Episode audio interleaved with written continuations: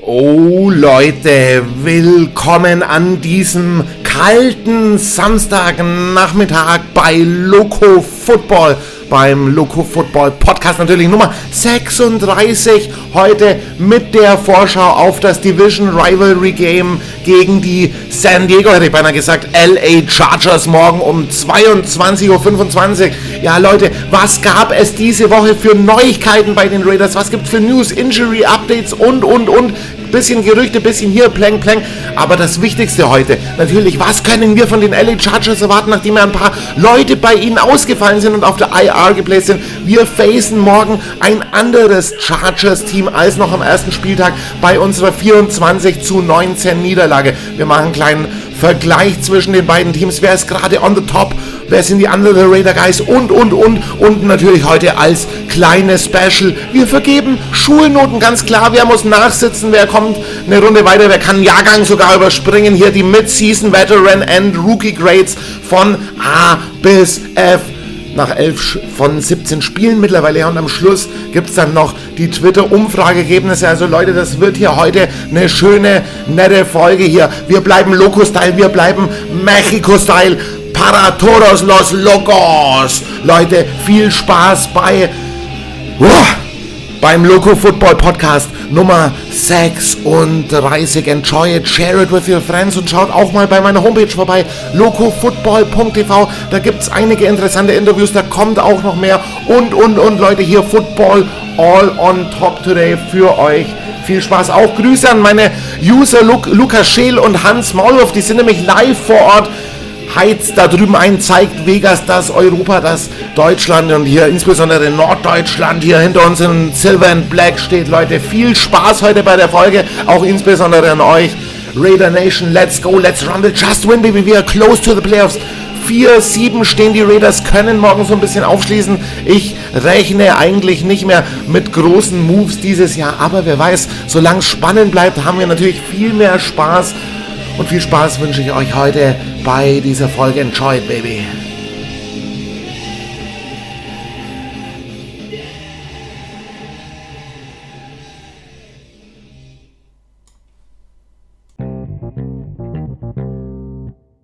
Ja, und auch in diesem Monat könnt ihr wieder euren 10% Rabatt abstauben. Bis zum 31.12. läuft die Aktion auf markeur-sports.com Football.de, einem der größten Ausstatter für American Football Equipment und Fan Merchandise zu finden in der ha im Harvard-Gang 21 in Oldenburg. Leute, mit dem Rabattcode Football Podcast bekommt ihr 10% auf euren Einkauf. Viel Spaß beim Weihnachtsshopping.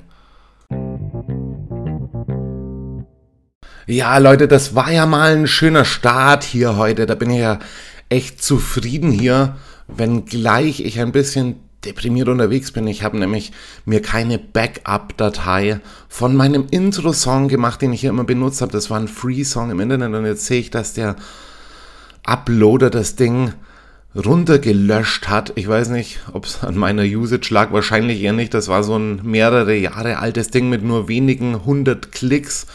Aber da hat sich irgendwie wohl jemand gedacht, das will er nicht mehr für die Öffentlichkeit zugänglich haben und deshalb musste ich jetzt hier auf meinen äh, Intro-Song heute verzichten. Ne? Selber schuld, Loco. Selber schuld.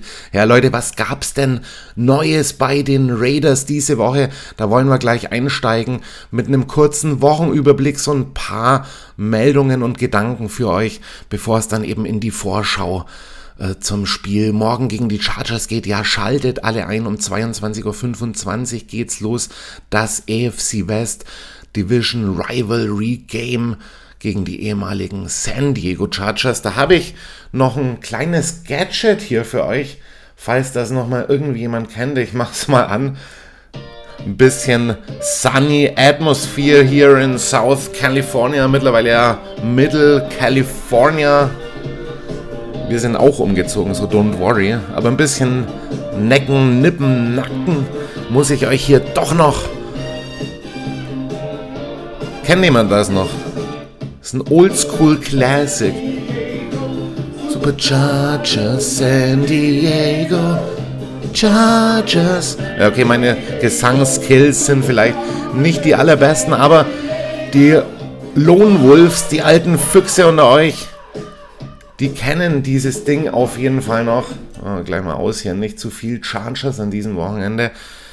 Ja, Nostalgie ein bisschen, ne? Nicht mehr äh, immer vorhanden in der heutigen NFL. Ja, Leute, worum ging es diese Woche? Die Josh Jacobs Vertragsverlängerung war natürlich in aller Munde.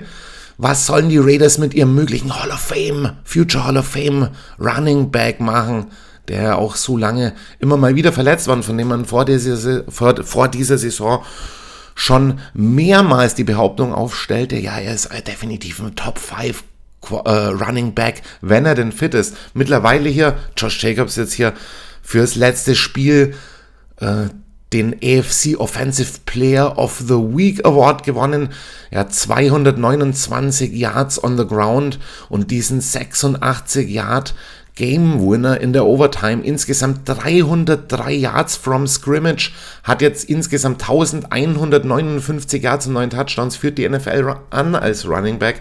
Also das ist natürlich schon legendär. Und jetzt kam immer wieder die Frage auf, was passiert mit Josh Jacobs? Ja, wir haben ihm diese Fifth-Year-Option nicht gegeben. Jetzt ist die Frage, gibt es eine Extension? Äh, placed man das Franchise-Tag auf ihm oder lässt man ihn ziehen? Ja, er will eventuell seinen Marktwert auch testen. Wäre ihm auch durchaus zu gönnen nach diesen Performances, wo er auch so ein bisschen gezeigt hat, Leute, ihr habt diese 50-Option nicht genommen, jetzt steht ihr vor dem Problem, was macht ihr mit mir? Denn ich zeige, dass ich für dieses Team spielen will. Ja, und äh, was wären denn da so die Möglichkeiten? Ja, eine Extension. Und da stellt sich natürlich die große Frage, äh, sind Running Back Extensions generell kritisch zu sehen. Ja, wir kennen so ein paar Beispiele, beispielsweise Le'Veon Bell oder so, wo das dann einfach nicht hingehauen hat, weil ja diese Halbwertszeit der Running Backs ja nicht ganz so hoch ist. Also es gibt durchaus die Möglichkeit, dass die Raiders ihn abgeben müssen nächstes Jahr, weil er eventuell sonst zu teuer wird. Ein Franchise-Tag wiederum könnte die Raiders circa 12,5 bis 14 Millionen Dollar pro Jahr kosten. Das ist eine kritische Summe, gerade weil die Raiders nächstes Jahr ja noch äh, ja nur 30 Millionen aktuell äh, an äh, Cap Space zur Verfügung haben. Gut, das sind die meisten Leute, also bis auf diese ganzen Einjahresverträge, die man ja auch hier rumtauschen kann und so weiter, das sind die Stützen des Teams natürlich schon eingeplant. Äh, aber das kann natürlich trotzdem nochmal teuer werden, gerade wenn man die Defense so ein bisschen bolstern will. Ja, und dann gibt es noch diesen Draft, wo beispielsweise Leute wie Bichan Robinson verfügbar sind. Also vielleicht kann man auch auf so jemanden einen Shot machen. Und zudem ist die 2023er Free Agent Running Back Klasse eigentlich relativ gut unterwegs, wobei man da eventuell auch ja, dick ins Täschchen greifen muss. Ich lese euch mal so ein paar Namen vor, die da verfügbar sind. Ja, Saquon Barkley, der wird natürlich eventuell sogar ein paar Millionen noch mehr als Josh Jacobs absahnen. Dann haben wir so Miles Sanders, Tony Pollard, David Montgomery, Kareem Hunt, Jamal Williams, Damian Harris, Devin Singletary, Raheem Mostert, Rashad Penny und so weiter. Aber ja, die Frage ist ja schon, wer ist denn hier überhaupt ein Ersatz für Josh Jacobs? Ich glaube, von diesen genannten Namen vielleicht Max maximal Saquon Barkley, der Rest stellt sich alle bitte ein bisschen hinten an, Leute. Ja, und wenn ihr mich fragt, was werden die Raiders machen, keine Ahnung. Darüber wird jetzt selber wahrscheinlich ein bisschen exzessiver philosophiert. Ich glaube, es wäre eine gute Idee, eben so eine Extension theoretisch vorzubereiten, wenn man ihm nicht Top League Money zahlen muss. Und ansonsten setzt ihn unter das Franchise Tag. Da gibt es wirklich Leute in diesem Team, die äh, sage ich mal, eine Entlassung oder einen Paycut äh, deutlich höher verdient hätten, als dass man jetzt so einen Leistungsspieler hier ziehen lässt. Und mein Case für diese, dieses Franchise-Tag oder diese Extension ist ganz klar die Frage, im Hinblick auf diese Halbwertszeit musst du dir die Frage stellen, welche Art von Running Backs sage ich mal, ist es denn wert überhaupt, so eine Extension zu kriegen? Und das ist natürlich für Generational Players und der ist Josh Jacobs im Moment. Josh Jacobs mit seinen Leistungen on the way to the Hall of Fame. Ganz klar, wenn er jetzt nicht weiter sich irgendwie verletzt wie in den letzten Jahren, dann kann man da wirklich einen All-Time Running Back abstauben, der meiner Meinung nach locker nochmal drei Jahre vor sich, vor sich hat. Also Raiders guckt, dass er da umstrukturiert, dass er dem, dass er den Mann längerfristig ans Team bindet, das ganz klar. Das auch von meiner Seite zu dem Thema. Dann gab es noch dieses Darren Waller-Thema. Ja, es hieß jetzt, Darren Waller wird zurückkommen, wahrscheinlich nächste Woche im Spiel bei den Rams auswärts. Und äh, da hat sich ein ehemaliger NFL-Teamarzt, nämlich Dr. David Cow, im äh, Podcast von Q Myers in seiner Radioshow äh, dazu geäußert und er meinte, dass äh, diese Verletzung von Waller sich schon ungewöhnlich lange hinzieht und dass er quasi auch sozusagen gar nicht bestätigen kann, was da wirklich los ist, wenn, denn wenn er sich um eine reguläre Hamstring-Injury halten sollte, dann müsste er eigentlich schon fit sein. Da kam das Gerücht auf, ja, ist Darren Waller gemeint mit diesen äh, neulich emotionslosen, äh, emotionsvollen, Entschuldigung, äh, Ausbruch von Derek Carr, wo er auch seine Teammates kritisiert hat. Also da wurde viel spekuliert diese Woche. Ich würde dazu Folgendes sagen, Leute, gibt Darren Waller eine Chance. Wenn er denn nächste Woche zurückkommen sollte, dann werden wir sehen, ob er wirklich 100% fit ist, denn das sollte die Voraussetzung sein und wenn er denn dann fit ist, ob er dann die Leistung erbringt, wo man dann wirklich sagen könnte, okay, er will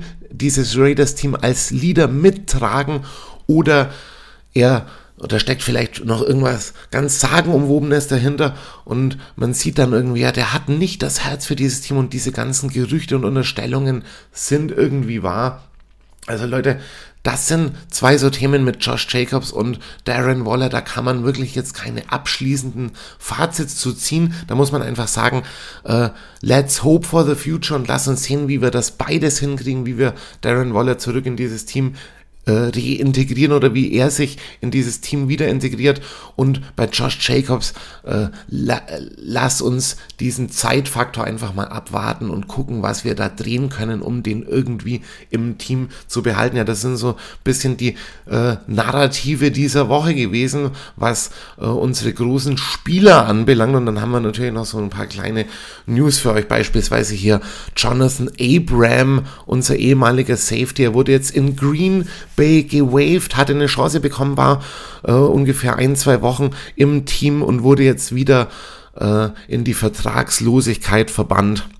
Ein weiterer äh, Ex-Raider war diese Woche in den Schlagzeilen, nämlich Brian Edwards, der wurde von den Chiefs verpflichtet, die auch unter anderem Melvin Gordon hier fürs Practice Squad gesigned haben. Also wir sehen hier an diesen beiden Releases, die die Raiders während der Saison bzw. vor der Saison getätigt haben, die jeweiligen Spieler, Jonathan Abram und Brian Edwards, die konnten auch in ihren Folgeteams nicht so hundertprozentig anknüpfen. Man wird dann in der Zukunft sehen, ob man da die richtigen Moves gemacht hat. Es scheint aber vielleicht so ein kleiner Glimpse, so ein kleiner Eindruck hier dabei zu sein, mitzuspielen, der einem vielleicht sagt, vielleicht haben die Verantwortlichen da doch die richtigen Entscheidungen getroffen. Ja, was gibt's noch hier?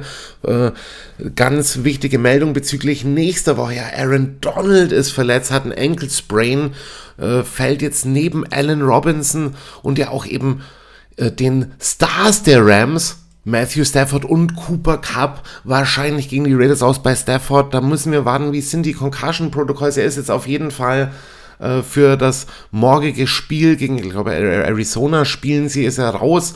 Und äh, Cooper Cup, der wurde ja eben wegen einer Season-Ending Injury auf die IR eben gesetzt. Also das vielleicht so als vorgreifendes Ding, wenn die Raiders denn morgen irgendwie äh, äh, einen Sieg aufs Board bringen, dann können sie sich sicher sein, dass sie gegen ein stark unterbesetztes Rams-Team dann nächste Woche eben antreten werden zu einem weiteren Home-Game, denn in LA ist ja die Raider Nation zu Hause und da werden wir auch wieder viele Leute ins Stadion bringen. Und äh, das wäre natürlich ein Schocker, wenn da die Raiders dann irgendwann nach zwei weiteren Spielen eventuell auf sechs zu sieben Siegen stehen würden und auf einmal alles wieder drin wäre. Ja, Leute, was gab's noch hier? Es gibt die Pro Bowl Votings. Ihr könnt unter anderem unter Raiders.com oder auf der NFL-Seite abstimmen oder beispielsweise unter dem Hashtag Pro Bowl Vote auf Twitter äh, wer in den diesjährigen Pro Bowl einzieht. Und bisher finde ich, das ist ein großer Witz, denn kein Raiders-Spieler ist in den Top 40 bisher.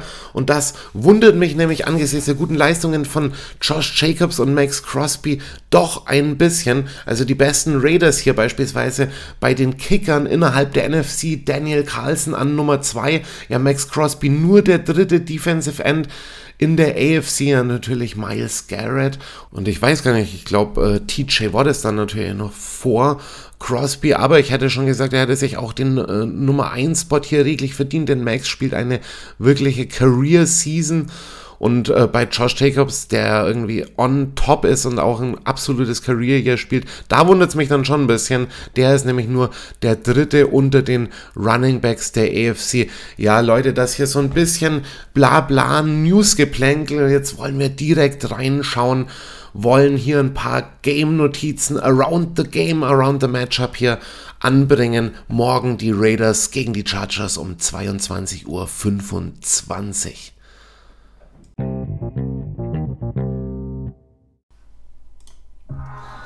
Ja, Raider Nation, wir schauen uns dieses Matchup an gegen die Chargers.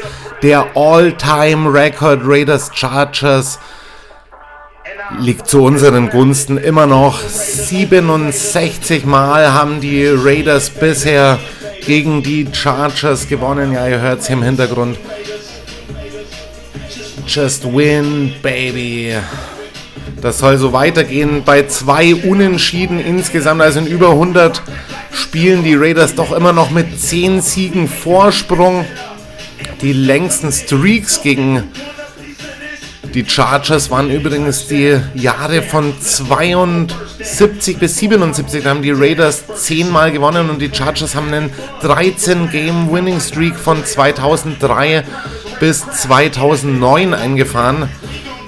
Ja, die Chargers stehen jetzt 6 zu 5 nach ihrem 25 zu 24 Sieg letzte Woche, Last Minute sozusagen gegen Arizona. Das Hinspiel endete 24 zu 19 und wir wollen uns alle natürlich erinnern an letztes Jahr. Die Raiders gewannen dieses mega kranke Spiel in der Overtime mit 35 zu 32 und sind in die Playoffs eingezogen, haben die Chargers rausgeworfen. Das wollen wir auch dieses Jahr wieder sehen und da ist natürlich dieses Spiel morgen wahrscheinlich eins der Top Games des Wochenendes und ich sage mal so, dieses Mal stehen die Chancen allen voran wegen den Verletzten ganz gut, nämlich Insbesondere fallen ein paar Leistungsträger aus und es sind auch noch weitere Verletzungen hinzugekommen. Nicht, dass ich das jetzt feiere, aber in dem Fall bringt es uns wahrscheinlich Vorteile, wenn gleich auch ein paar Leute bei uns ausfallen werden.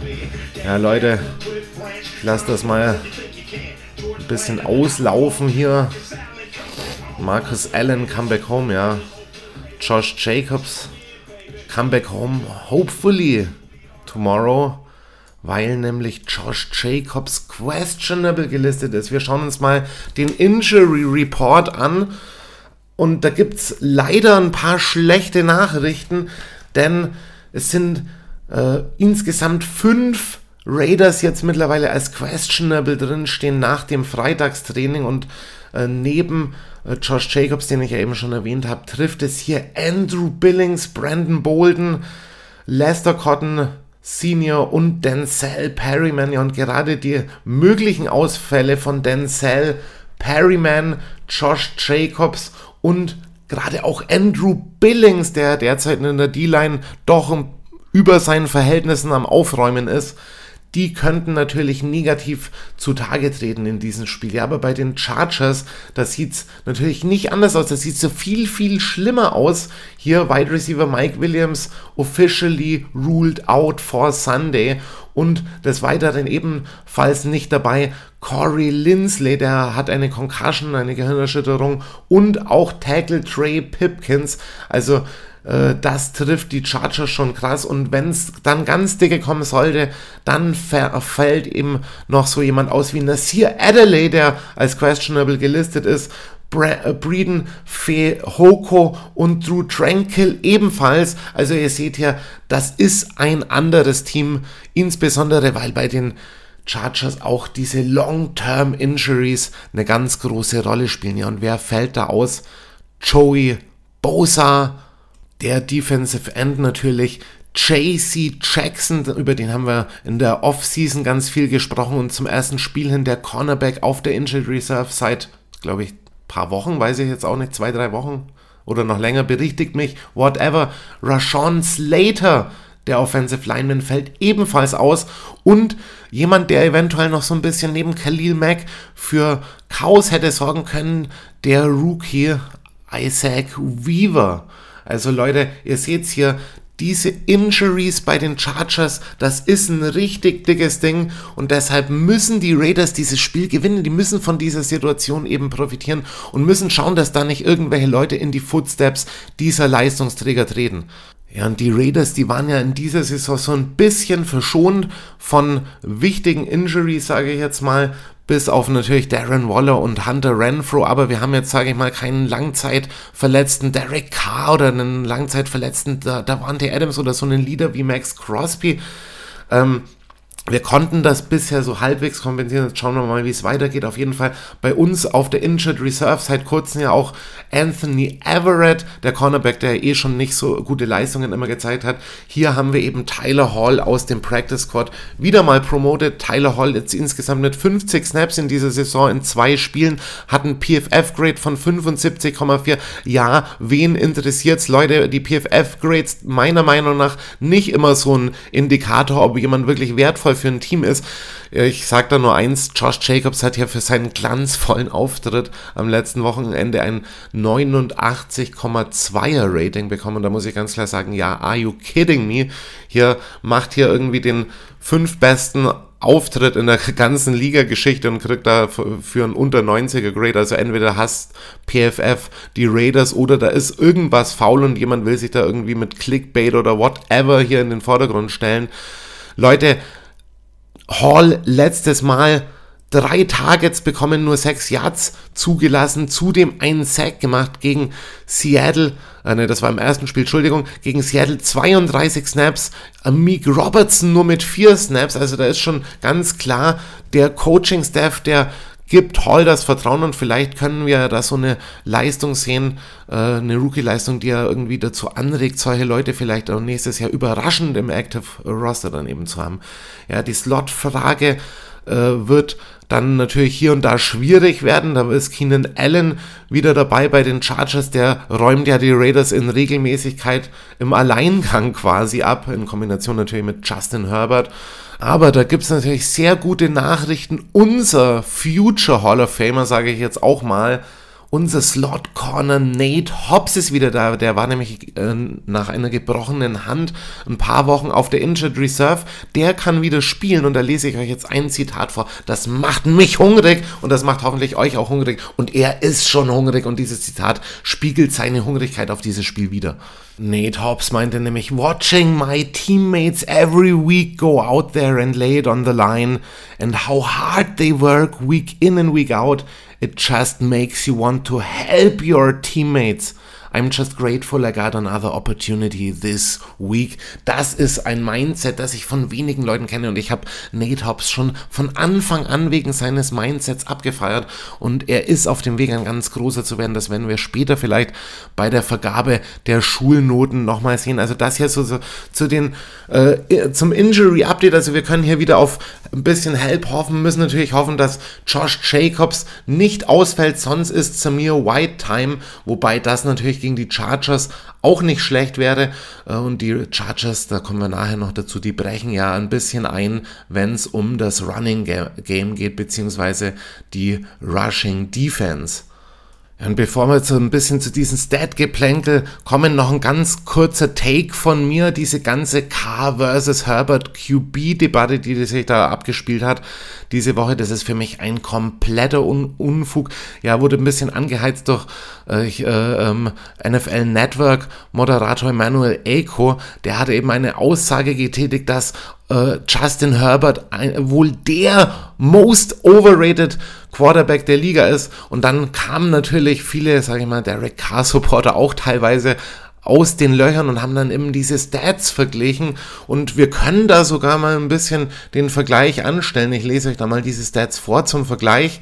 Da haben dann einige Leute angeführt und haben gesagt, hier, ja, Justin Herbert dieses Jahr für 3004 Yards geworfen, Derek Carr für 2730, also das ist ja gar nicht so weit voneinander entfernt. Und Derek Carr hat hier deutlich mehr Yards pro Versuch, nämlich 7,1 Yard. Justin Herbert hat nur 6,5 Yards pro Versuch zusammengebracht.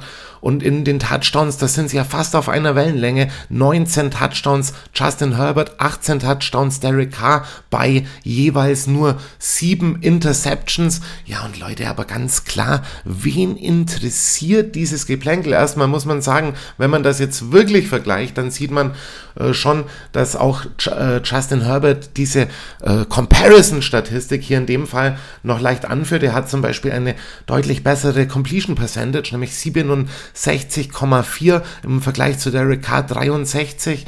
Nur dieses Jahr hat er auch schon mehrere Saisons mit über 66 äh, und dann äh, beispielsweise so Sachen wie die Fantasy Points, da ist äh, Justin Herbert unter den Top 10, Derek Carr nur auf Platz 15 und da gibt es noch einige andere äh, Statistiken, also äh, whatever, Rushing Yards, Attempts und was weiß ich so. Das kann man natürlich alles zusammennehmen, kann das schön miteinander vergleichen, aber ganz ehrlich, diese äh, Statistiken sprechen in dem Fall überhaupt keine Bände und jetzt zu sagen, Derek Carr ist ja fast so ein guter äh, äh, Quarterback wie Justin Herbert, das ist in, für mich ein bisschen auch blasphemisch, denn ich äh, habe hier noch was weiteres gefunden, was eigentlich Justin Herberts krasse Stärke hier auch wieder zeigt. Er ist nämlich äh, der zweitbeste Quarterback für die most passing touchdowns in his first three seasons, also in seinen ersten drei Karrierejahren, hat äh, Justin Herbert 88 Touchdowns geworfen zum Vergleich, das sind nur so Größen noch dabei wie Dan Marino, der führt diese Liste mit 98 Touchdowns an. Und dann ist Herbert eben noch vor Andrew Luck mit 86 Touchdowns. Ja, Luck seine Karriere ja frühzeitig beendet. Und Peyton Manning mit 85 Touchdowns.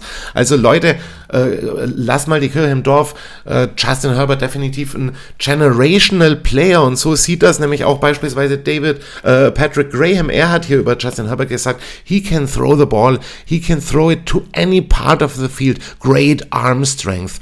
You see the intelligence in terms of getting in and out of place. You see that. And then obviously once you start getting some years under you, he's seen a bunch of looks. The experience comes. You got to make sure you're disguising certain looks. Just the growth of a young quarterback with all the physical skills and the mental capability is tough. And then on top of that, when he gets in trouble, he can make plays with his feet. Ja, das ist auch ein bisschen so ein Vergleich zu Derek Carr. Das kann er nämlich diese Saison nicht so hundertprozentig. Und dann sagt Graham, it's not like he's just running just for the sake of running. He's running to throw the ball down the field or running to get first downs. Ja, und das haben die Raiders eben auch mehrmals schon gemerkt. Also Justin Herbert hier ein krasser Playmaker. Aber ich frage mich überhaupt, warum muss man aus diesen Löchern wieder rauskommen und nur um Derek Carrs Arsch zu retten, in Anführungsstrichen, irgendwie ihn wieder in diese Debatte bringen und allen voran mal von Carr ganz abgesehen, wie kommt man dazu zu einem wirklichen möglichen Future Elite Quarterback, dem eben nur noch die Erfolge fehlen, weil er erst drei Jahre in dieser NFL spielt, über den zu sagen, er ist totally underrated. Ganz klar, die, Ra äh, die, Chargers, die letzten Jahre immer ein Playoff-Team gewesen, selbst wenn sie äh, auch mal die Playoffs nicht geschafft haben, immer von der Qualität so einen Kader sich zusammengestellt und auch die Vision dahinter gehabt, dass das ein erfolgreiches Footballteam sein kann. Und nicht umsonst haben sie in etlichen Power Rankings vor der Saison eben immer zu den Top 10 gezählt und zählen es meines Erachtens nach auch weiterhin, wenn sie jetzt im Moment nicht diese Ausfälle hätten, die sie haben. Also dieses Niedergerede von den Chargers, das kann ich selbst als Raiders-Fan überhaupt nicht nachvollziehen. Da muss man ein bisschen realistisch realistisch bleiben und man muss auch Derek Carr bezüglich äh, realistisch bleiben. Hebt ihn jetzt nicht äh, auf ein Level irgendwie, das äh, wirklich so in das Top 10 Gebiet zählt Derek Carr immer noch besser als viele denken und Derek Carr zeigt auch in diesem Jahr, dass er vielleicht diesen Turnaround machen kann, aber wir wollen doch immer diese Kirche im Dorf lassen und ein bisschen chillen und hier mal eine bisschen rationale, rationalere Perspektive mit reinbringen. So, anyway, hier, das hier zu dieser äh, Debatte, mein Take, also äh, leave the guys alone. Es kann ja auch sein hier, muss ich jetzt nochmal ganz klar sagen, who the fuck cares, wenn wir Derek Carr haben und der jetzt vielleicht in diesem Jahr äh, mit uns noch erfolgreich sein kann und seine Karriere vielleicht noch irgendwie mit äh, einem Einzug in die Divisional Playoffs oder was weiß ich, FC Championship oder vielleicht sogar irgendwie nächstes Jahr irgendwie mit dem Super Bowl krönen kann. Who knows? Äh, wen interessiert das da denn, was die Chargers haben? Lass doch die ihren guten Quarterback haben. Das hat doch mit uns so gesehen nur was zu tun, weil wir uns eben auf die Chargers und das QB-Play von Justin Herbert vorbereiten müssen. So, anyway, jetzt genug geschnackt hier.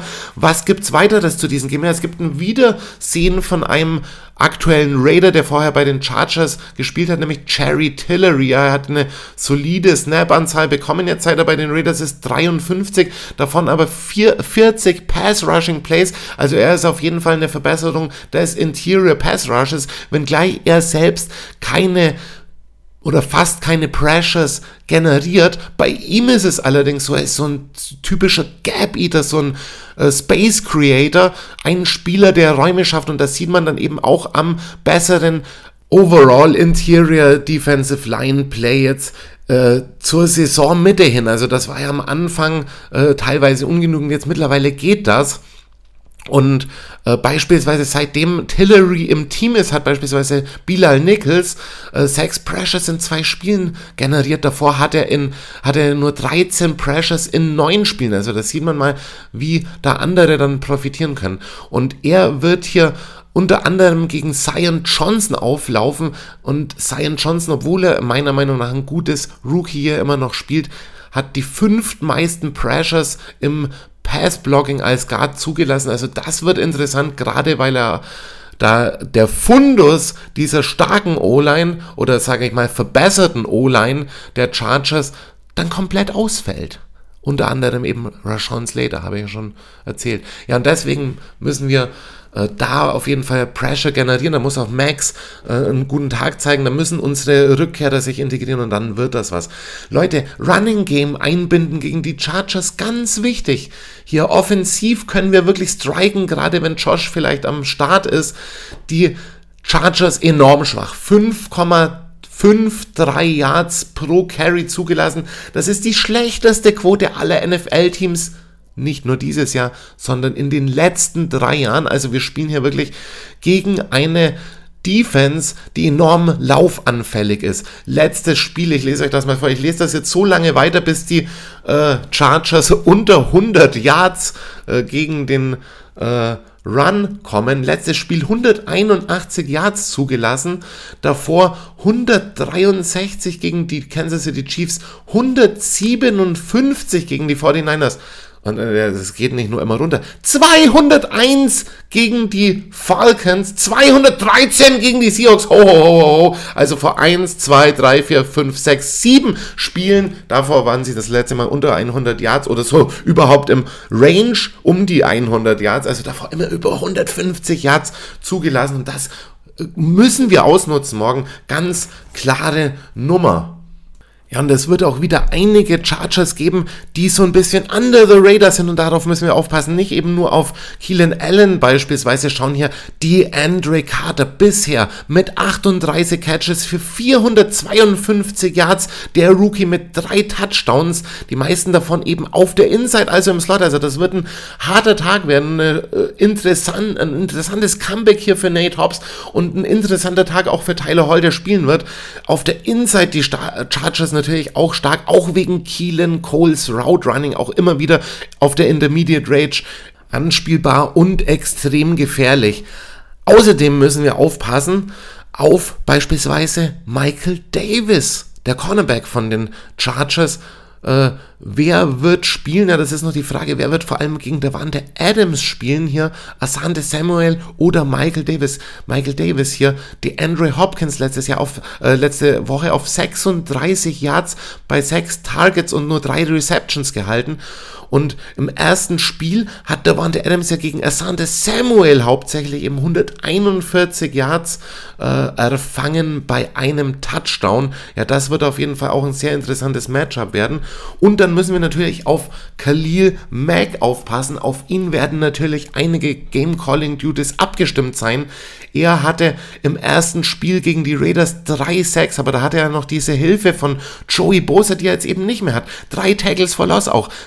Seither allerdings insgesamt Khalil Mack mit nur vier Sacks und sieben Tackles for Loss in der gesamten restlichen Saison. Also Khalil Mack immer noch gut dabei mit sieben Sacks und insgesamt zehn Tackles for Loss diese Saison. Auch einigen Pressures dabei. Äh, ist auch in den Top 25 bei den Pressures immer noch dran oder sogar in den Top 20. Aber Khalil Mack wird hier Probleme bekommen, wenn ganz viel eben nur auf ihn abgestimmt ist und da eben auch der Backup äh, äh, Isaac Weaver fehlt, wird das ein harter Tag werden, auch für die Chargers Defense. Das ist ganz klar.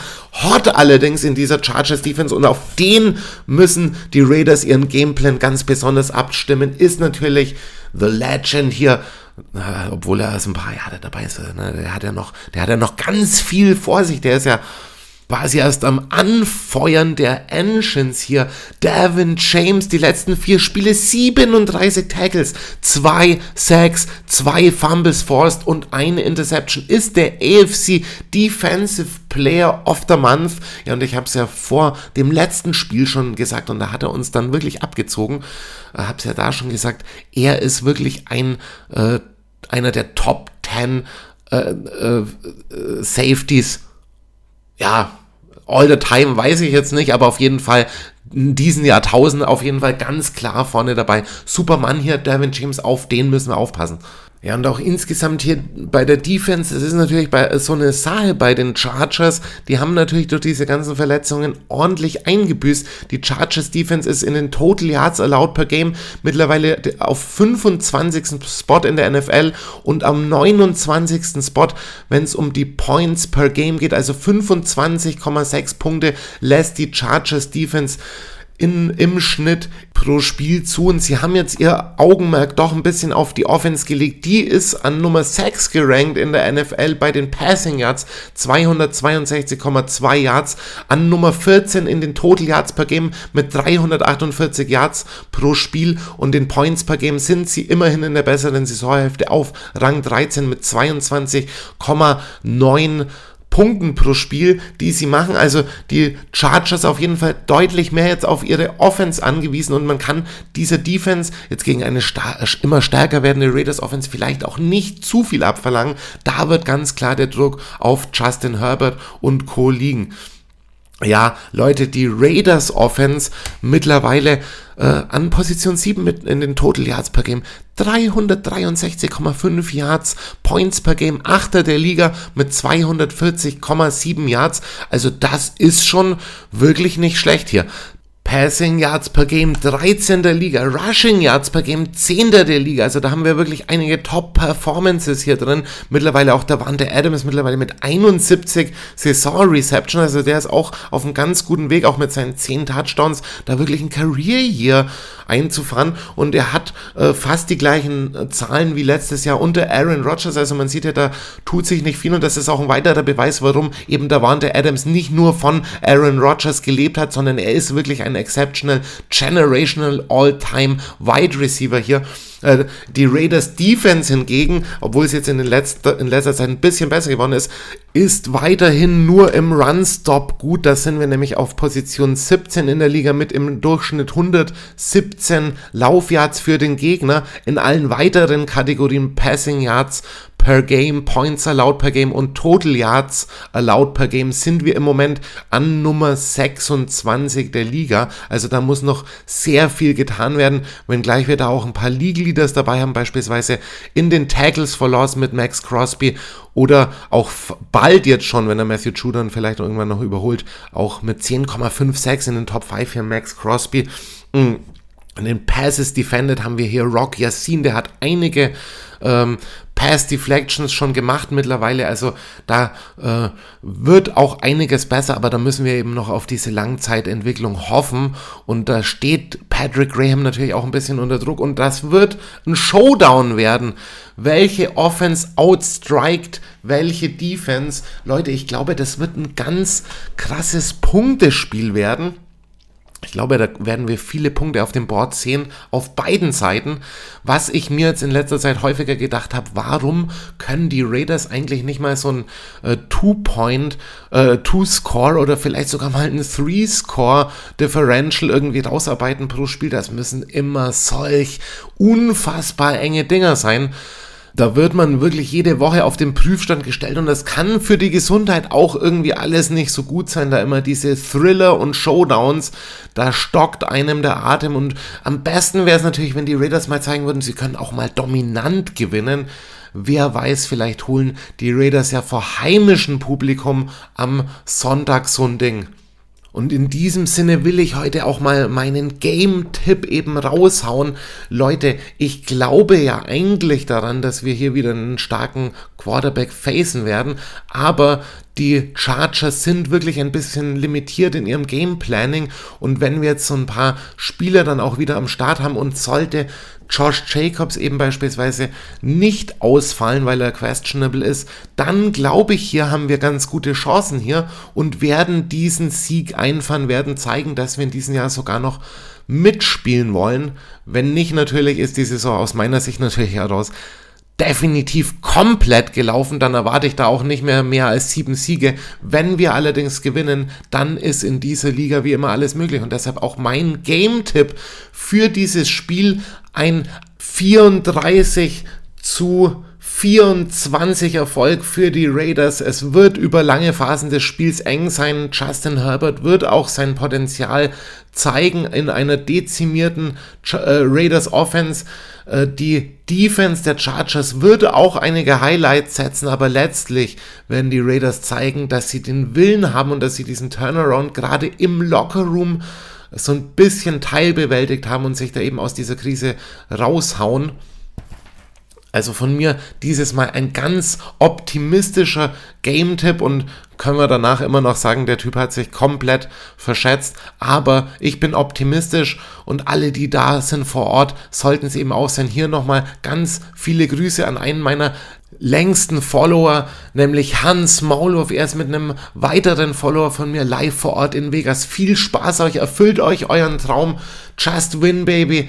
Take a nap from Vegas. Viel Spaß euch, Jungs, und represent the German Raider Nation. Der, ja, Leute, jetzt geht's nach dieser Game-Vorschau auch zum nächsten Punkt. Ich vergebe jetzt nämlich hier die Mid-Season Veteran und Rookie Grades von A bis F. Ich mache so ein bisschen den Lehrer und meine Players hier, die Raider Players, die unterlaufen jetzt eben meinen harten Kurs und wir schauen mal, wer muss nachsitzen und wer darf vielleicht sogar eine Klasse überspringen. Ja, und auch in diesem Monat könnt ihr wieder euren 10% Rabatt abstauben. Bis zum 31.12. läuft die Aktion auf markeur-sports.de, einem der größten Ausstatter für American Football Equipment und Fan Merchandise zu finden in der ha im Harvard-Gang 21 in Oldenburg. Leute, mit dem Rabattcode Football Podcast bekommt ihr 10% auf euren Einkauf. Viel Spaß beim Weihnachtsshopping. Ja, Leute, jetzt gibt's die Mid-Season, leicht verspätet, let's, lass uns sagen, After Mid-Season Veteran and Rookie Grades. Ja, wir ranken die Players von A bis F. Und da muss ich jetzt schon mal ganz kurz vorwegstellen, die Bewertung geht natürlich anhand verschiedener Kriterien, wobei wir Veteranen leicht anders als eben dann die Rookies bewerten. Ja, was fließt mit einem das Ranking? So ein kleines Power Ranking, also wer ist derzeit on top, wie verläuft's overall in der Saison. Es ist aber auch so ein kleines Confidence Ranking, also wo steht der Spieler gemessen an seiner Erwartung, an seiner Expectation. Das Ganze natürlich auch mit der Empirie untermauert. Statistiken müssen da auch irgendwie mit einfließen. Dann an der derzeitigen Performance und dem Vergleich zu früheren Performances, an der Leidenschaft, die man ihm zuschreibt und, und, und. Also das ist natürlich auch ein kleines Schulnoten-Ranking nach Lust und Laune, wie ich gerade emotional unterwegs bin.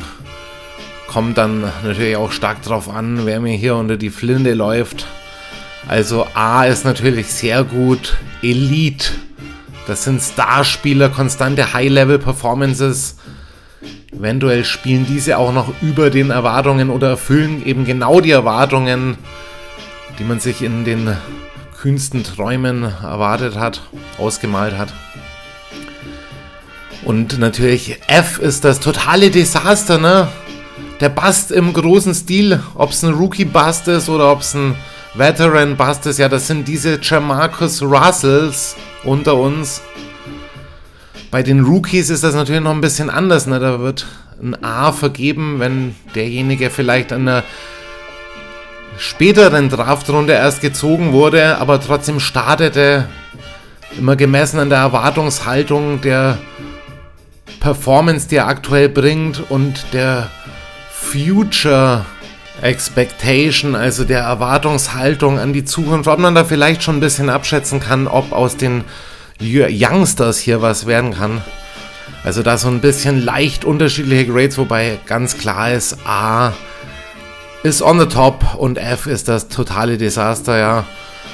Ich werde dann wahrscheinlich hauptsächlich Grades zwischen B und E verteilen, also erwartet nicht unbedingt ein F, ne? Also das ist nur in absoluten Ausnahmefällen. Natürlich aber auch werde ich ein strenger Lehrer sein. Der Eins mit, die 1 mit Stern ist hier nur in ganz geringen Fällen zu erwarten. Ja, die Rookie-Class bekommt ein bisschen Nachsicht. Wir beziehen sie in ihren Entwicklungsprozess mit ein. Die undrafted Free Agents natürlich auch. Aber jetzt tanzt mal an hier meine Pupils. Fangen wir mit den Wide Receivers an. Da waren der Adams. Gleich zu Beginn hier. Grade A. Sehr reliable. Das, worauf wir immer gewartet haben. Seit Jahren suchen wir eben unsere Number One. Und die haben wir jetzt gefunden. Er ist der beste Wide Receiver der Raiders seit bestimmt 20 Jahren, seit ich denken kann. Ist der Wante Adams eben hier on the top. 999 Yards, 10 Touchdowns. Give it to me, baby. Mac Collins, vortreten bitte. Von paar, Jahr, paar Wochen war ich noch ein bisschen kritisch mit ihm. Jetzt B-Grade, wird immer konstanter. Teilweise ist er noch off-mind, aber teilweise ist er auch spektakulär und er ist auf jeden Fall ein Contributor. Kam als Depth-Player, man hat nicht viel erwartet von ihm und jetzt hat er mittlerweile, abgesehen vom Slot, den Wide Receiver Spot 2 safe mittlerweile. Gute Stats dabei. Mac Collins graded B. Keelan Cole einer unserer schlechteren Youngsters hier, einer unserer schlechteren Schüler, D muss ich ihm geben, ist, wurde released, ist dann zurückgekommen, macht teilweise gute Plays, auch dieses First Down da in der Endphase des Spiels letzte Woche. Aber er hat auch Drops, er ist auch ein bisschen off the mind, verirrt sich irgendwie in Coverage. Da habe ich irgendwie mehr erwartet. DJ Turner D+, D+, natürlich aufgrund der wenigen Spielzeit. Dennoch ist er ein bisschen special, könnte auch C sein. Wird immer in Reverses, Counters und so weiter eingesetzt, aber hat auch noch keine überwiegende Rolle in diesem Team gefunden. Wir sind weiterhin auf seinen Progress gespannt. Er ist vielleicht ein Rohdiamant, aber er ist eben noch lange nicht auf dem Level, wo wir ihn wollen. Also D plus, C minus könnt ihr ihn einordnen. Dann, und das tut mir natürlich am meisten weh, Hunter Renfro D plus. Nichts vom letztjährigen Hunter. Wo ist Third and Renfro? Ja, natürlich die Verletzung, aber selbst wenn er gespielt hat, das mag vielleicht systembedingt sein, aber er ist noch nicht so aufgefallen, wie er es eigentlich sollte. D plus nur für Hunter. Hier schauen wir zur Offense Line. Colton Miller, B, Oldie but Goldie, aber mindestens ein Fehler pro Spiel. Also verglichen mit den Vorjahren hat er noch nicht die Dominanz herausgearbeitet. War jetzt auch mal nicht dabei, wurde von Jermaine Elemono vertreten. Dennoch hier B für Colton Miller. Wie sieht es mit Barton aus? Ja, D- habe ich ihm gegeben. Überhaupt gut, dass er im Roster ist für ihn. Eigentlich auch viel zu wenig Spielzeit für ein Rating, aber dennoch, das ist natürlich keiner, mit dem wir long-term fahren werden. Barton D-. Dann das erste E hier drin, E plus aber noch. Abgebaut, Stammplatz verloren, wirkt ausrangiert, ist auch schon ein bisschen zu alt. John Simpson. Hätte jetzt irgendwie kaum mehr jemand gedacht, dass der überhaupt noch eine Rolle spielt bei uns. Nach dem Offensive Line Carousel in der Offseason. Dann hier James B-, solide, verbessert sich in manchen Bereichen zum Vorjahr, hat aber auch schon Fehler gezeigt, nach Struggle, aber wir wieder reliable. Also von daher, ähm, James bekommt hier eine B- von mir. Wo ist die Musik? Machen wir mal was anderes an. Alex Bars kein Vorwurf, weil Depth Player, aber mehr ist er halt auch nicht. Obwohl er jetzt eben diesen Starter auf Right äh, Tag, äh, Guard hier bekommen hat, kriegt Alex Bars nur eine D plus von mir. Die rechte Seite bricht ab und zu in Drucksituationen ein, wenn gleich die Offensive Line overall über ihren Erwartungen spielt. Deshalb auch Lester Cotton eine D-, gute Preseason, danach kam nichts mehr. Also Alex Bars D+, Lester Cotton D- im fünften oder sechsten Jahr als Veteran ist er eben halt nicht mehr als dieser Depth-Spieler. Vielleicht kann man noch ein bisschen entwickeln, aber die Raiders sollten sich nach einem äh, Top Guard nächstes Jahr umschauen. C plus für Jermaine Elemonor. Er spielt nicht schlecht, er hat gute Spiele, beispielsweise gegen Denver, kommt auch relativ gut, ne, wenn man das mal mit Leatherwood vergleicht, mit schnellen Edges zurecht. Dennoch nicht above the average, meiner Meinung nach. Oder zumindest noch in Drucksituationen mit den Strafen und den Fehlern hier, die ihn eben nicht zu einem High-Pick werden lassen im Moment.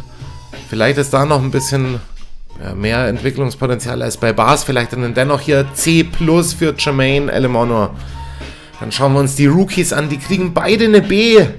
Dylan Parham und Tyre Munford. Parham konsistent, under the radar, überraschend solide, genialer First Step. Gutes Pass-Blocking, gutes Run-Blocking. Noch nicht High-Level natürlich, deshalb ging er auch erst in der dritten Runde, aber er ist unser Mann für die nächsten Jahre. Genauso wie eventuell Tyre Munford, unerwartet stark, hätte beinahe eine Starting-Rolle bekommen, hat auch schon drei Spiele gestartet. Tyre Munford und Dylan Palm. Also mit denen bin ich sehr zufrieden. Und das sind Long-Term Projects, die reifen werden bei uns. Beide mit einem B-Grade. Okay, schauen wir mal die Titans an. Huh, wer hätte das gedacht? Hätte ich eigentlich noch als League High Titan Group eventuell gesehen. Darren Waller D+. Zu lange verletzt verzeiht ihm seine Drops. Aber irgendwie ist, ist das nichts. Das ist nichts. Darren. Wollen wir mehr sehen? 175 Yards, wenn er spielt, ist er nicht schlecht. Off the field kann man jetzt nicht sagen, dass er irgendwie da irgendwie aus der Reihe tanzen würde oder so, aber er wird zu häufig auf irgendwelchen Social Media Pics gesehen als dass wir ihn beim Training und auf dem Platz sehen. Tut mir leid, auch bitter wie bei Hunter Renfro D plus hier. Die Erwartungshaltung ist eine andere. Auch wenn er das sich eventuell auf eine B ändern könnte, sollte uns jetzt die letzten Spiele noch anführen. Foster Moreau C plus. Pro Spiel eine Glanzaktion, aber auch pro Spiel einmal Murks. Manchmal wird er Opfer von Overthrows und er hat auch noch Entwicklungspotenzial. Könnte auch irgendwo anders immer noch locker starten. Hat Darren Waller gut vertreten, nicht überragend vertreten. C plus für Foster Moreau bisher und unsere beiden anderen Titans, Jasper Horsted, Jacob Hollister, bekommen jeweils eine D-. Beide ein bisschen akzentlos, beide teilweise mit kleineren Rollen, keine Enttäuschungen, aber auch keine Highlights. Man wird sehen, wie es da long term weitergeht. Dann hier Quarterbacks. Stidham unranked. Stidham bekommt keine Note von mir. Kann man wirklich nichts sagen. Hat ein paar Snaps jetzt gehabt diese Saison. Aber da wissen wir natürlich überhaupt nicht, was wäre, wenn Derek Carr langfristig ausfallen würde. Wie würde es da aussehen? Jetzt kommen wir, kommen wir doch mal zu Derek Carr. Wechseln wir mal die Mucke ein bisschen, ein bisschen bedrohlicher hier. Derek Carr. Die Diskussion natürlich neben Josh McDaniels diese Saison. Derek Carr. Ich gebe ihm eine C, keine B, weil die B die wird er sich wie immer verdienen müssen. Derek Carr ist verdammt dazu, sich die Dinge hier verdienen zu müssen. Bisschen mehr Respect to our QB und ich will ihm nicht in den Rücken fallen, aber dieses Saison natürlich bisschen zwischen gut und böse. Das hatte mit mehreren Dingen zu tun. Aber Stats sind besser als der Spielablauf ab und an. Rückschritte kann man jetzt nicht unbedingt sagen. Schwieriges System äh, und seine Erfahrung wächst natürlich mit den Systemen. Teilweise wirkt er aber diese Saison unbeholfen, ist aber kein komplettes Desaster. Dennoch muss man sagen, dieses Jahr hatte er die Weapons, wenngleich auch Darren Waller und Hunter Renfrew jetzt schon sehr lange fehlen, aber C plus hier für unseren QB. Die Running Backs hier, Josh Jacobs, Legende Hall of Fame, 1159 Yards und 9 Touchdowns diese Saison. Spielzeit X Spielen über 150 Yards. Josh Jacobs A plus das zweitbeste oder beste Grading, das ich in diesem, in diesem Schulsystem hier, in dem lokischen Schulsystem hier vergeben will. A plus für Josh Jacobs. Amir Abdullah C oder C- sucht euch aus. Akzente, auch letzte Woche, aber kein Durchbruch. Aber was hat man von ihm erwartet? Er war ein Practice Squad Player eigentlich und er hat sich äh, vor Bolden meiner Meinung nach auch durchgesetzt. Also C- für Amir Abdullah. Dann hier Bolden, enttäuscht mich leicht, war auch häufig verletzt, wird jetzt eventuell am Wochenende wieder ausfallen. D-, keine große Rolle für ihn hier in diesem Team bisher. Äh, Samir White, ja, was kann man sagen? Rookie C, kein, kaum Einsatzzeit, wirklich wenige Raps, auch letzte Woche nur zweimal gelaufen. Wenn, dann läuft das aber halbwegs. Da sehen wir den Blitz, den Zeus, sein Spitzname hier, ja, halbwegs gut dabei, macht viele First Downs, ist explosiv, vielleicht noch keine Konstanz, um mitzuhalten und ich würde ihn jetzt auch nicht nächste Wo äh, nächstes Jahr als Projected Number One Running Back laufen lassen. Äh, da brauchen wir schon viel Hilfe und er braucht dann noch ein bisschen Zeit, aber trotzdem eine solide C, sagen wir es mal so. Dann Brown kann man gar nicht ranken, weil er eben die ganze Zeit verletzt war. Und Jakob Johnson, okay, dieser Block da letzte Woche, der wertet das Ganze natürlich mal auf. Ich gebe ihm mal eine B-, nice Blocking, aber natürlich auch kaum eingesetzt. Und da frage ich mich tatsächlich, ist er so viel stärker und ist er vor allem so um so viel mehr ein Leader, als es Alec Ingold noch war. Das wage ich doch ein bisschen zu bezweifeln. Also von daher nur eine B aber trotzdem auch gut hier, dass wir dich im Team haben. Jakob Johnson, ja, gehen wir rüber to the defensive side of the ball. Die De Defensive Ends. Max Crosby kriegt eine B plus, ja natürlich. Legendary Eagle. 10 Sacks, 10.5 Sacks in 11 Spielen, Career Record und 68 Tackles, Best D-Line Tackler in 11 Games since the year 87. Leute, die absolute Enttäuschung, volle Enttäuschung. Letztes Game zwar 7 Pressures gemacht, aber hier bekommt ein A-Grade von mir. Chandler Jones, weil einfach diese Erwartungshaltung so groß war. Heißt nicht, dass er kein overall kein schlechter Spieler ist, aber in Kombination mit was wir uns erwartet haben, geht das absolut nicht an. Runstop ist okay, aber kein Pass Rush vorhanden dieses Jahr.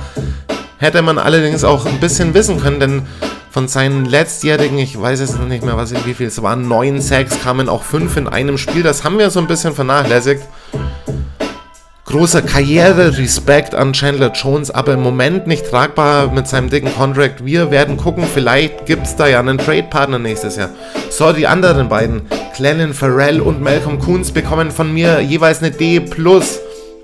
Vielleicht Clelin Farrell aufgrund der Erwartungshaltung auch eine C-, weil man hat ja schon gar nichts mehr erwartet und dafür contributed er auch ab und zu. Ähm, eigentlich aber nur D fällt manchmal auf, ab und zu eine Verbesserung, eben weil er jetzt im neuen System eben im Graham irgendwie doch besser funktioniert als letztes Jahr. Malcolm Coons ist ein bisschen underperformed gemessen an den Projected Performances. Man war in der Preseason noch der Meinung, er würde ein bisschen mehr beitragen, braucht aber vielleicht immer noch Zeit. Manchmal sieht man ihn, manchmal ist er solide, aber für mich auch hier nur D plus hier für ihn in dem Moment. Ähm, dann hätte Sean Bauer auch ohne Akzente, muss ich auch eine D geben, wenig Einsatzzeit. Also wir haben da ganz klar äh, die Rollen verteilt und haben da auch ein ganz krasses Gefälle meiner Meinung nach im Team. Heißt nicht, dass die letzten drei irgendwie vielleicht nicht nächstes Jahr noch dabei sein könnten, aber wenn wir den Pass Rush aufplustern wollen, dann müssen wir einen von den Jungs ersetzen und Chandler Jones vielleicht auch ersetzen. Ich schreie da nach Yannick Ngakwe, holt den Mann einfach zurück und dann haben wir das Ding gegessen. Leute, gehen wir zu den Defensive Tackles über. Andrew Billings hier kriegt eine B. Habe mir ganz kurz gedacht bei seiner Verpflichtung, vielleicht ist es so ein McDanielscher Player. Habe aber gar nichts erwartet und war dann über, äh, überaus überrascht tatsächlich, als er dann in den Active Roster kam. Hat sich dann aber immer solider gezeigt, deutlich besser als erwartet. Bilal Nichols C+, auch konstant solide. Er, er spielt eigentlich genau die Rolle, die man von ihm erwartet hat. Er ist immer äh, auf dem Platz und ist nicht schlecht, ist aber auch nicht überragend. Von daher C+. Dann äh, Tillery gets unranked, dann zu neu, kann man noch zu wenig sagen. Neil Farrell Jr. C wird besser, ist aber ein Rookie, macht hier jedes Spiel so ein bis zwei Tackles, ist in einem guten Runstop drin, aber der Pass Rush und die Druckgeneration ist noch ausbaufähig. Kendall Vickers fällt jetzt auch aus, kriegt von mir eine D minus meiner Meinung nach. Ist das ein Depth Player? Mehr auch nicht. Matthew Butler, jetzt schauen wir mal hier, ich muss das hier weiterlaufen lassen, Freunde, ein bisschen Cowboy-Mucke. Habt ihr mitbekommen, ne, mit meiner Tasse hier, meiner, meinem Fanatics Fehlprint. Schaut mal auf meinen Twitter-Kanal at locofootball-tv. Da haben die mir von Fanatics echt eine Raiders-Tasse mit einem Cowboys-Aufdruck geschickt. Unglaublich. Naja, Butler hier, Matthew Butler bekommt leider nur eine D- für mich. Fehlt da im Gegensatz zu Pharrell so ein bisschen der Progress. Er ist dabei, aber kommt irgendwie nicht so richtig rein. D- für Butler. Dann hier die Linebackers. Boah, jetzt wird es aber auch lang hier, ne? Gucken wir mal, bald ist vorbei, ein paar Positionen haben wir noch. Die Linebackers, Jayon Brown, D für mich nur. Hätte ich irgendwie mehr erwartet nicht schlecht in der Coverage, aber auch kein Top 10, kein Top 15 Coverage Guy. Gegen den Run zu schwach. Die Raiders Linebackers haben bei den Niederlagen auch nicht stark ausgesehen. Denn Sal Perryman hingegen hat sich jetzt mittlerweile nach seiner Verletzung irgendwie wieder gut ins Team gespielt, ist nach wie vor der Leader und eine Tackle-Maschine. Er kriegt von mir eine B. Mehr Fehler als im letzten Jahr, aber er ist ungemein wichtig und ich hoffe, dass er am Samstag nicht ausfällt. Dann Divine Diablo kriegt von mir nur eine C-. Ich hätte mir mehr erwartet. Bei dem Talent wäre eigentlich eine B plus irgendwie erwartbar gewesen. Er ist auch der Team-Leading Tackler, aber in manchen Punkten hat er sich eben nur verbessert und in manchen scheint er sich irgendwie verschlechtert zu haben. Hat vielleicht noch ein bisschen Probleme mit diesem schwierigen System unter Graham. Muss man jetzt mal abwarten. Ist auch im Moment verletzt. Und er muss sich verbessern, aber hier nur eine C. So, nächstes Blatt hier. Luke Masterson B-. Klar, kein Hochleistungsträger, aber Erwartungen weit übertroffen, spielt regelmäßig, kann sich durchsetzen. Schöner physischer, physischer Spieler mit Agility und Burst, klebt wie die Klette an den Plays, wenngleich er eben auch diese Rookie-Bildern eben zahlt, aber B- doch relativ gut ist, vielleicht ein Mann für die Zukunft. Bolton bekommt für mich hier eine E plus ist schon eher kein Mehrwert für uns. Äh, Butler, ja, vielleicht ein Zukunftsprojekt, aber auch nicht so gut wie in der Preseason. Kriegt von mir nur eine D. So, jetzt schauen wir mal hier zu den Cornerbacks. Und hier noch eine kleine Musikänderung. Schauen wir zu den Cornerbacks. Rock Yassin. B. Ganz klar gute Zahlen, wenig spektakulär. Top Press Corner, das haben wir von ihm erwartet. Sollte eine Vertragsverlängerung bekommen. Vielleicht nicht in diesem höheren Segment. Spielt auch nicht so gut in äh, Zone Coverage und so weiter, aber trotzdem rock solid. Guter Tackler. B für Yassin. Dann äh, C plus für Web mit Möglichkeit auf B minus, wie die Saison verläuft, kommt jetzt noch ein bisschen drauf an, weil mega Talent, ja, aber er braucht noch Erfahrung. Wir sind extrem zufrieden mit ihm, aber er ist spielerisch vielleicht ein bisschen zu unkonstant noch.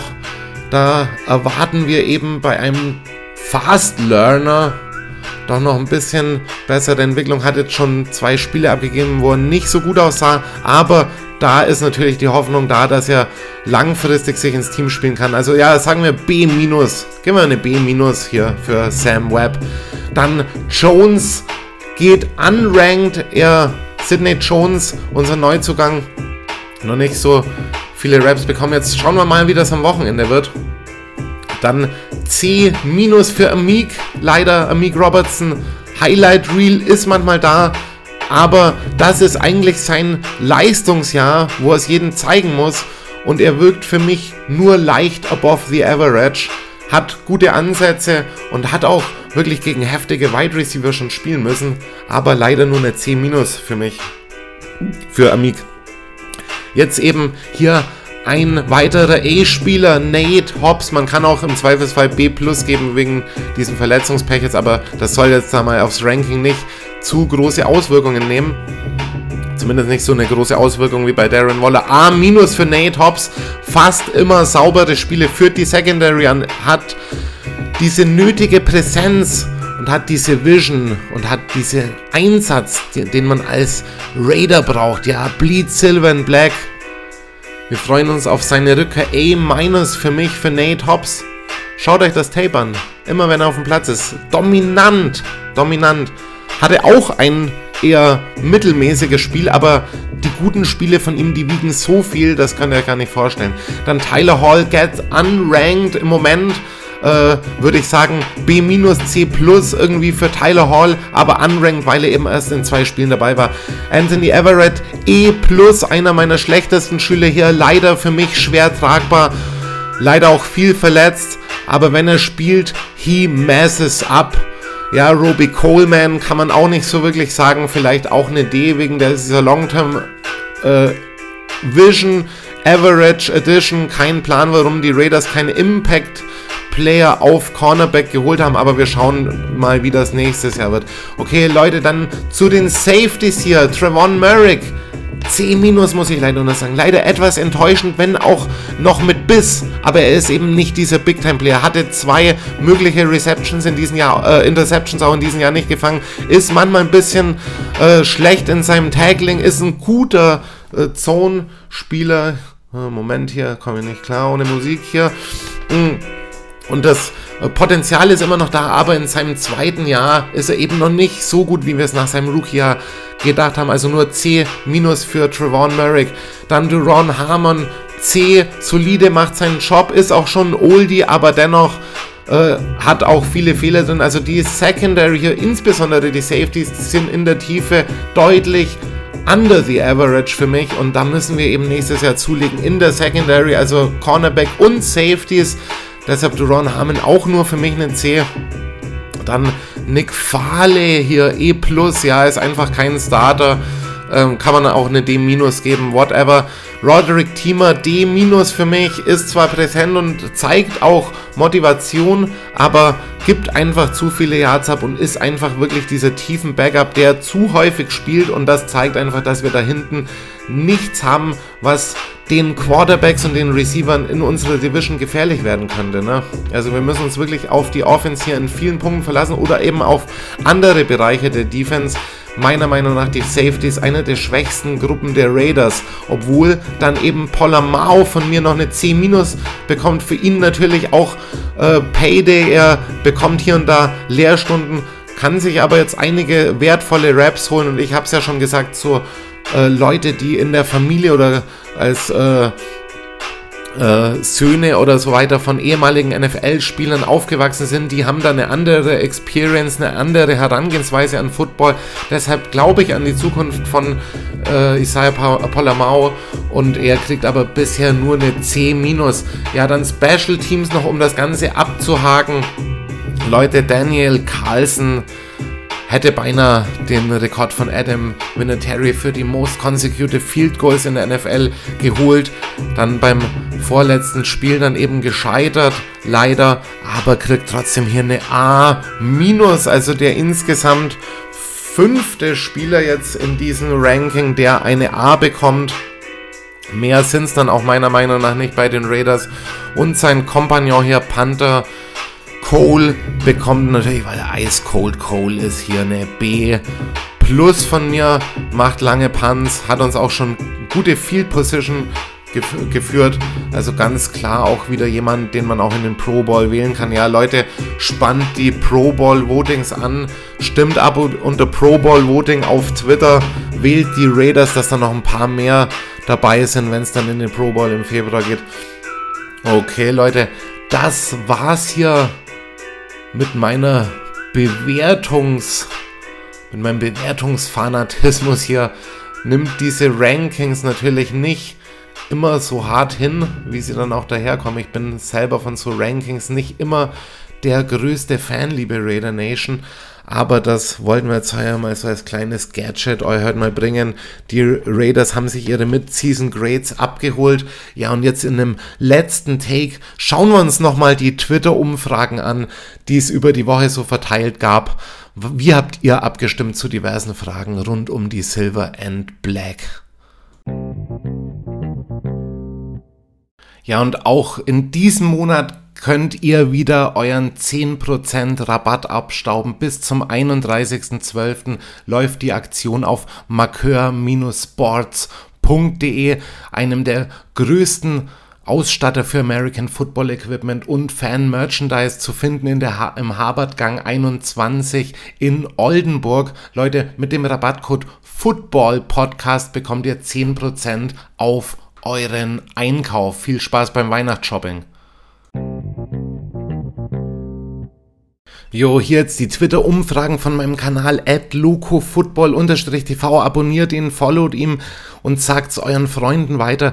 Äh, wir haben letzte Woche gefragt, vor dem Seattle Seahawks-Spiel gegen die Raiders, who will win? 55% haben gesagt, die Raiders 45% bei 22 Votes. Die Seahawks, ja, dann hat sich da letztlich die Raider Nation durchsetzen können. 55%, ihr lagt richtig. Das gab's vor dem letzten Wochenende, sondern habe ich diese Woche ein paar Umfragen noch reingestellt. Und zwar ging's da los. Wie viele Siege werden die Raiders am Saisonende geholt haben? Ja, so eine kleine, äh, so ein kleiner Ausblick, so eine kleine Einschätzung eurerseits. Ich habe zur Auswahl gestellt, das wäre dann quasi eine Perfect Season von jetzt ab. 10 Siege, 8 bis 9 Siege, 6 bis 7 Siege oder unter 6 Siege. 15% haben für 10 Siege gestimmt, 30% für 8 bis 9 Siege, also immerhin noch Play of Hope Alive. 40% äh, und das war eben die überwältigende Mehrheit, hat für 6 bis 7 Siege gestimmt.